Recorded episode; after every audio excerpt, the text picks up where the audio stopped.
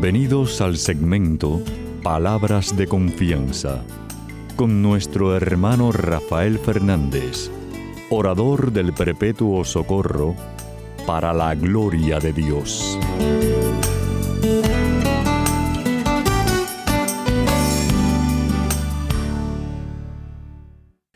Muy buenas, mi querida familia radial, aquí de nuevo en su segmento Palabras de Confianza. Como siempre doy las gracias por su sintonía y sobre todo por sus oraciones.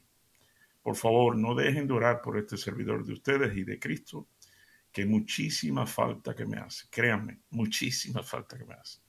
Así que gracias por tus oraciones y gracias también a aquellos que, escuchan el programa y me mandan eh, eh, correos muy bonitos, palabras muy bonitas del programa. Eh, aquellos que me quieren escribir pueden hacerlo a rafael arroba confianza.net rafael arroba confianza.net. Quiero también, como siempre, dar las gracias a los que están en controles, sobre todo Pedrito Acevedo, mi hermanazo, que ha estado conmigo años y años, y años, décadas, ayudándome al programa, y a todos ustedes que están en distintas partes del mundo, a través de Radio Católica Mundial, que me ayudan también a que el programa salga al aire. Eres una parte muy importante del ministerio, por supuesto. Y como siempre, ustedes saben que siempre empiezo el programa pidiendo la ayuda de Dios, dándole la gracia, diciendo así.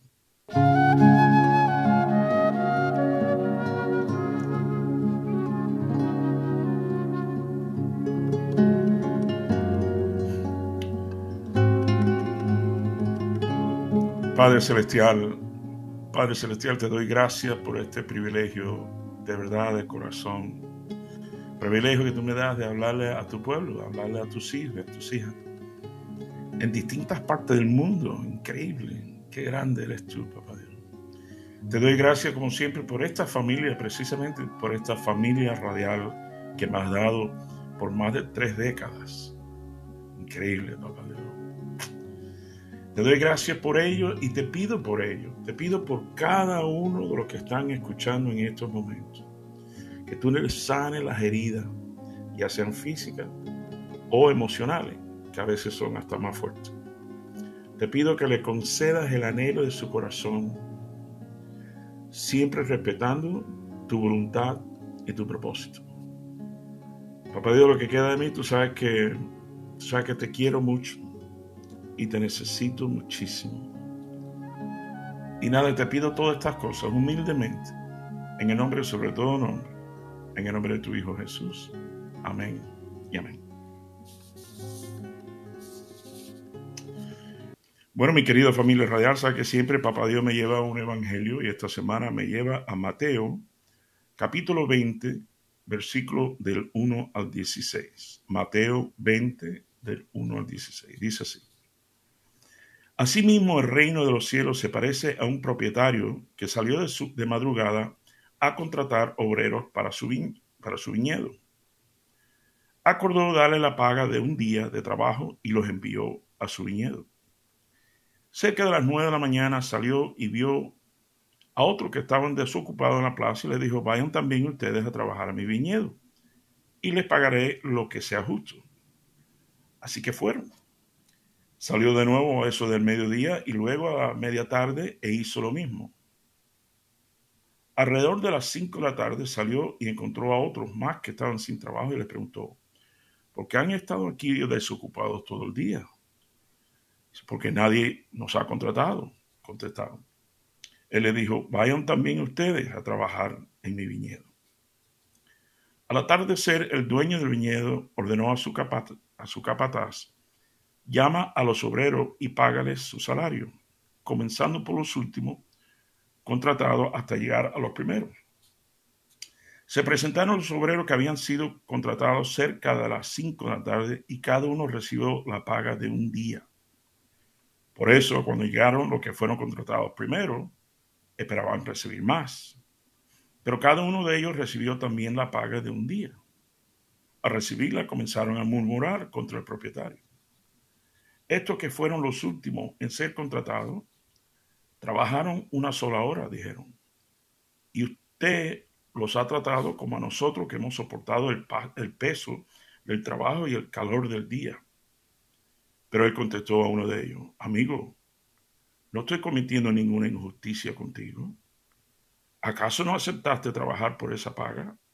Tómala y vete. Quiero darle al último obrero contratado lo mismo que te di a ti. Es que no tengo derecho a hacer lo que quiera con mi dinero. o te da envidia que yo sea generoso. Así que los últimos serán primero y los primeros serán los últimos. Esto es palabra de Dios. Gloria a ti, Señor Jesús.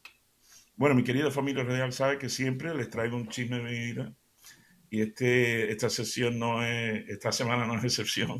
Entonces, resulta que eh, mi esposa, el domingo por la mañana, mi esposa y yo, en el corre-corre de, tú sabes, de salir de la casa, todo lo otro, eh, para llegar a tiempo a misa, a nuestra parroquia, y, y nada, me vestí, entonces cogí la camisa y me la puse enseguida, entonces digo, bueno, vamos, vamos.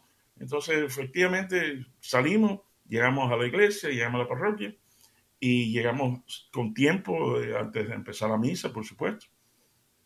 Y, nada, eh, con mi esposa a mi lado, entrando por la iglesia, saludé a algunos hermanos y hermanas que estaban ahí afuera.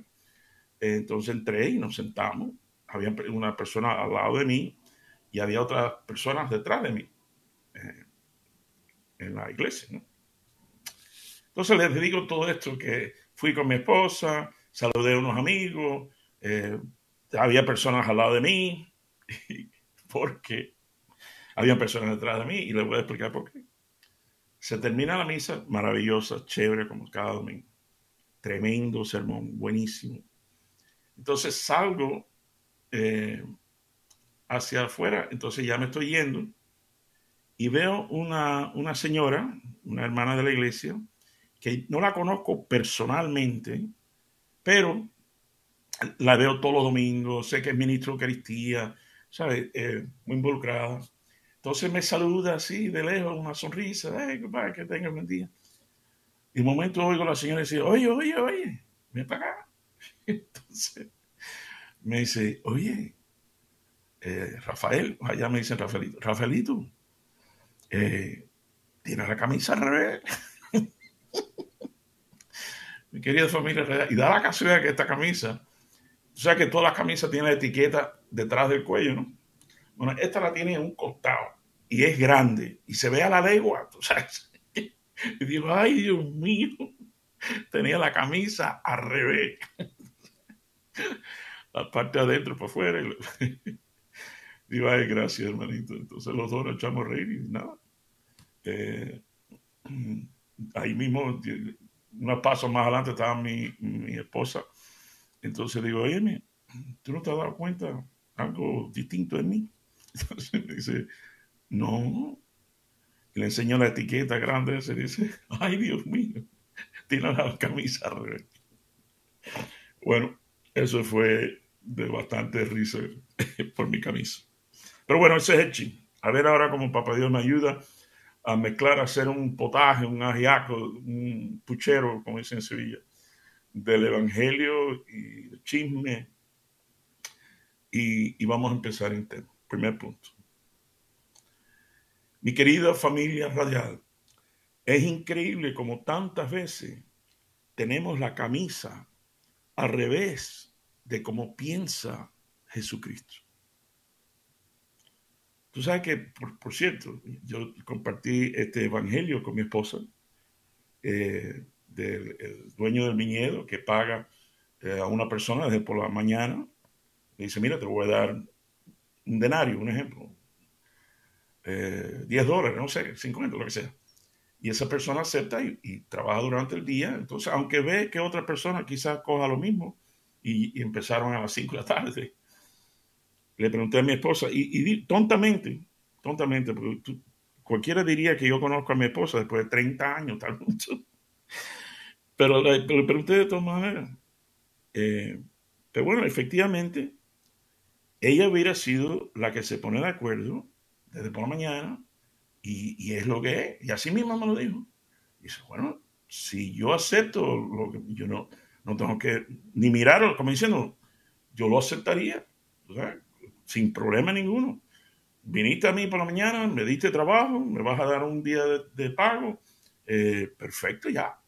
No tiene nada que ver con los demás. Entonces yo sabía que ella me iba a contestar así, porque así es ella.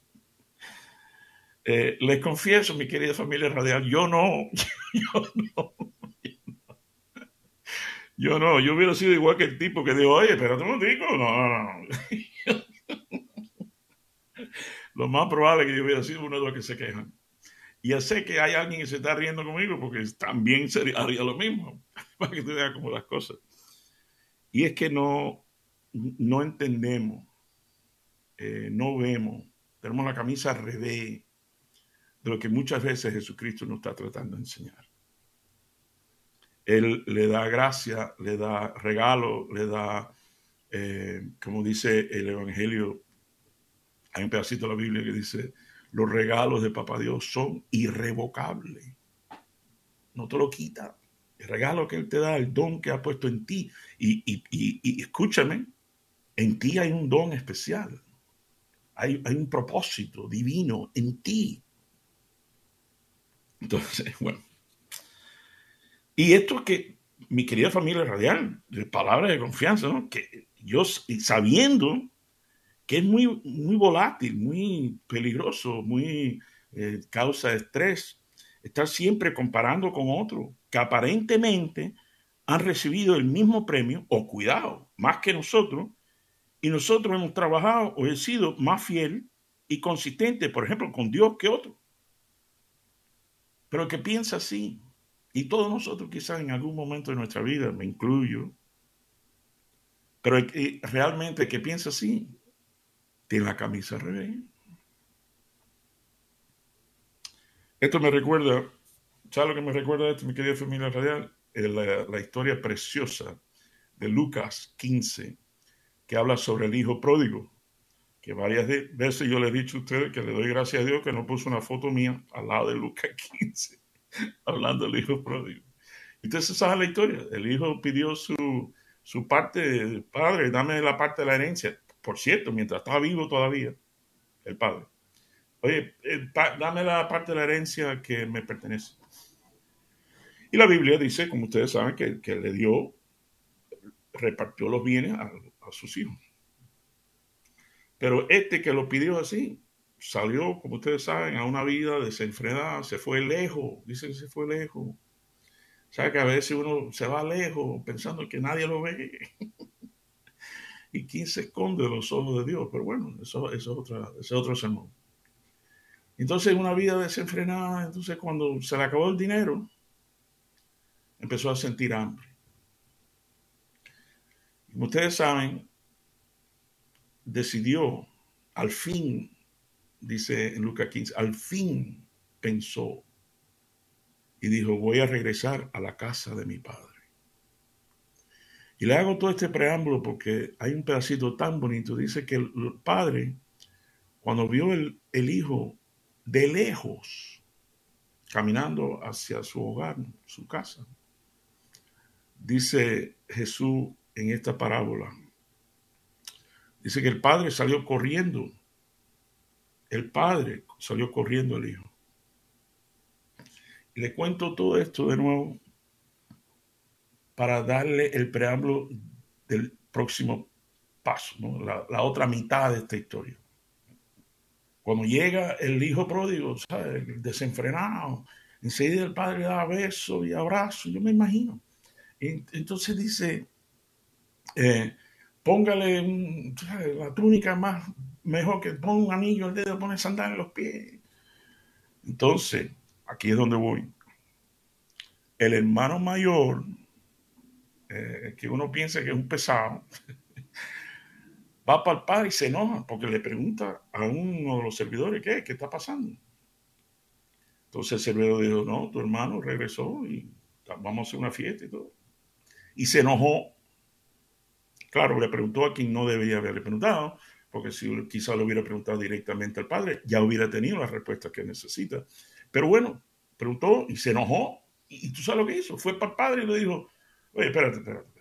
No, no, no, no, no, no, no.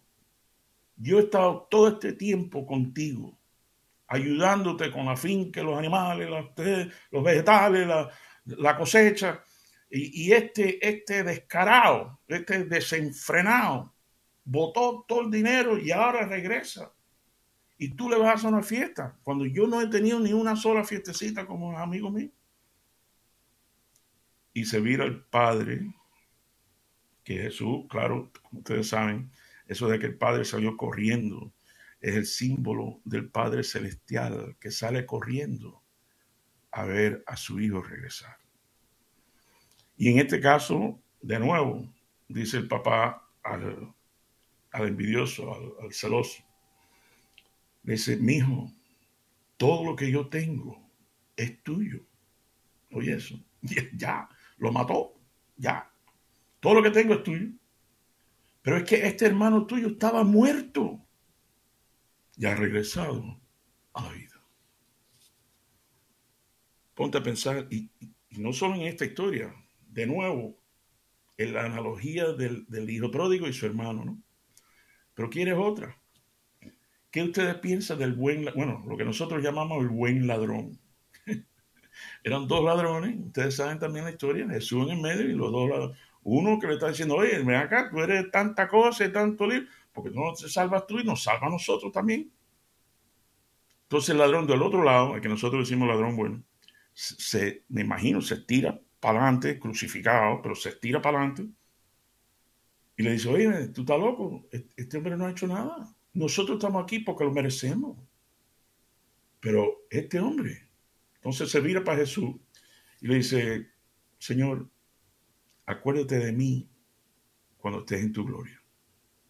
Y Jesús le dice, hoy mismo te digo a ti, hoy mismo tú estarás conmigo en el reino de los cielos. Ahora, de nuevo, ponte a pensar que eso fue en los últimos minutos de la vida de un ladrón. Y Jesús le prometió en ese momento, como, como el trabajador que llegó a las 5 de la tarde, más o menos, eh, le prometió que iba a estar en el cielo. Tú te imaginas si hubiera estado algunos jefes de la ley o los fariseos, los sacerdotes, pensando, espérate, espérate, espérate. Yo, toda mi vida, yo he estado eh, dando mi vida y esto, lo otro, para el servicio de Dios, de, de Adonai. Eh, y este ladrón, en el último minuto, le dan el pago por excelencia. No. Bueno. Lo quiero contar porque a veces, de nuevo, no vemos las cosas como Jesús la ve. La vemos con camisa al revés. Esto le voy a contar bien rápido. Eh, no hace mucho mm, tenía un dolor en la muela y un dolor en la muela y por fin voy a un hermano mío de, de la fe, un hermano hermano, y tremendo dentista. Entonces, pero eh, cuando dice, óyeme, Rafa, hay que sacar dientes porque hay una infección, está, muy mal, muy mal. Y bueno, haz lo que tú quieras. Y mi querida familia empezó a meterme pinchazo, y pinchazo, y pinchazo. Digo, ¡ay, ay!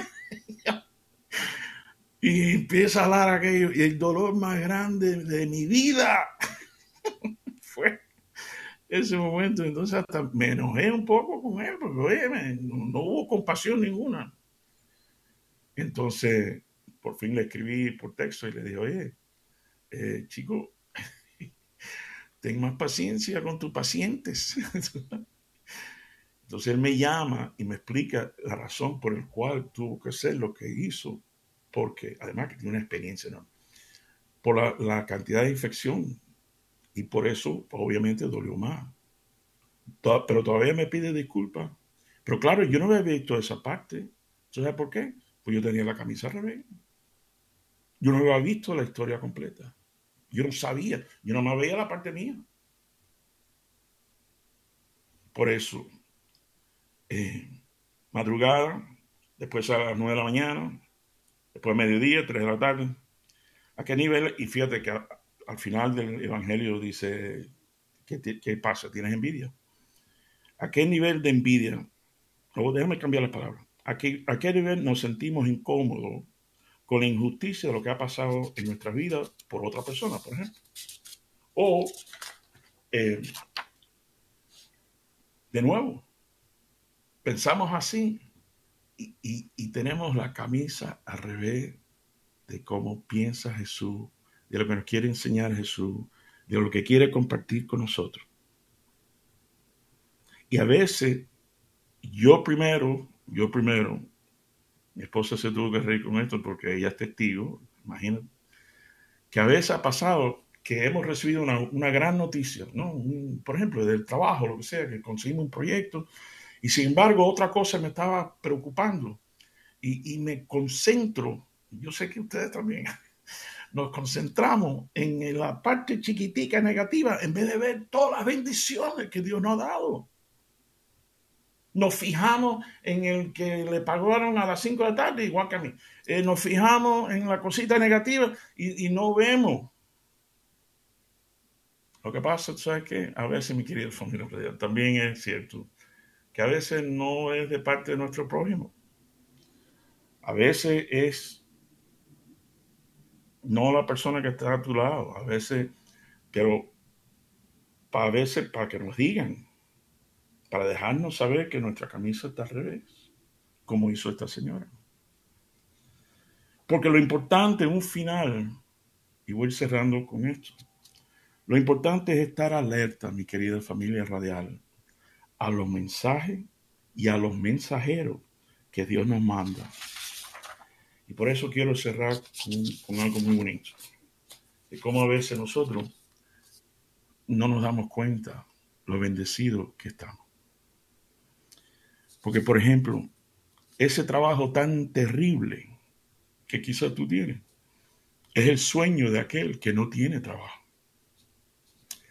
Ese apartamento, esa casita, esa casa, ese techo es el sueño del desamparado que no tiene techo. Esa sonrisa tuya es el sueño de aquel que está deprimido. Tu salud es el sueño de todo aquel que está enfermo. No deje que los momentos difíciles, mi querida familia radial, por favor, no deje que los momentos difíciles nos, nos hagan olvidar de lo bendecido que estamos en Cristo Jesús. Bueno, los quiero mucho, que el Señor me los bendiga abundantemente hasta que estemos aquí de nuevo en su segmento Palabras de Confianza. No me mueve mi Dios para quererte. El cielo que me tienes prometido. Ni me mueve ese infierno tan temido para dejar por eso de ofenderte. Tú me mueves, Señor, muéveme al verte, clavado en esa cruz y encarnecido. Muéveme al ver tu cuerpo tan herido. Muévenme tus afrentas y tu muerte. Muéveme al fin tu amor y en tal manera que aunque no hubiera cielo, yo te amara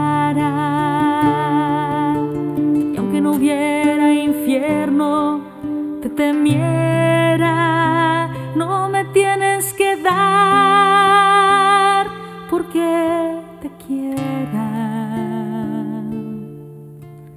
Pues aunque lo que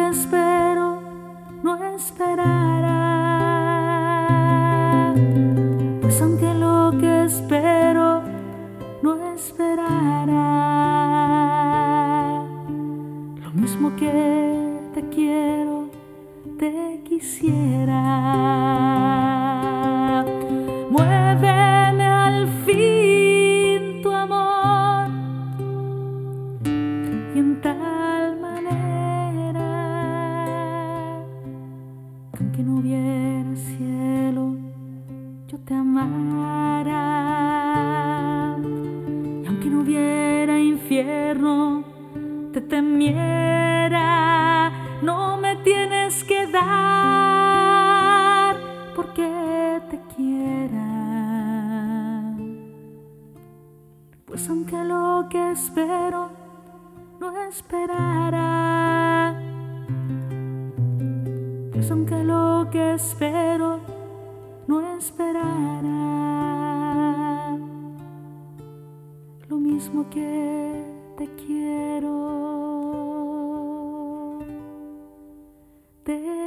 quisiera.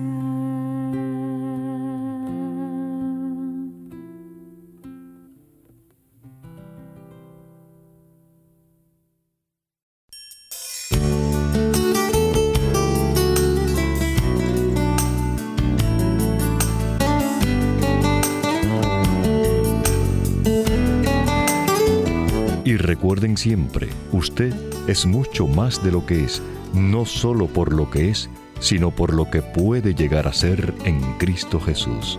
Y estas son palabras de confianza.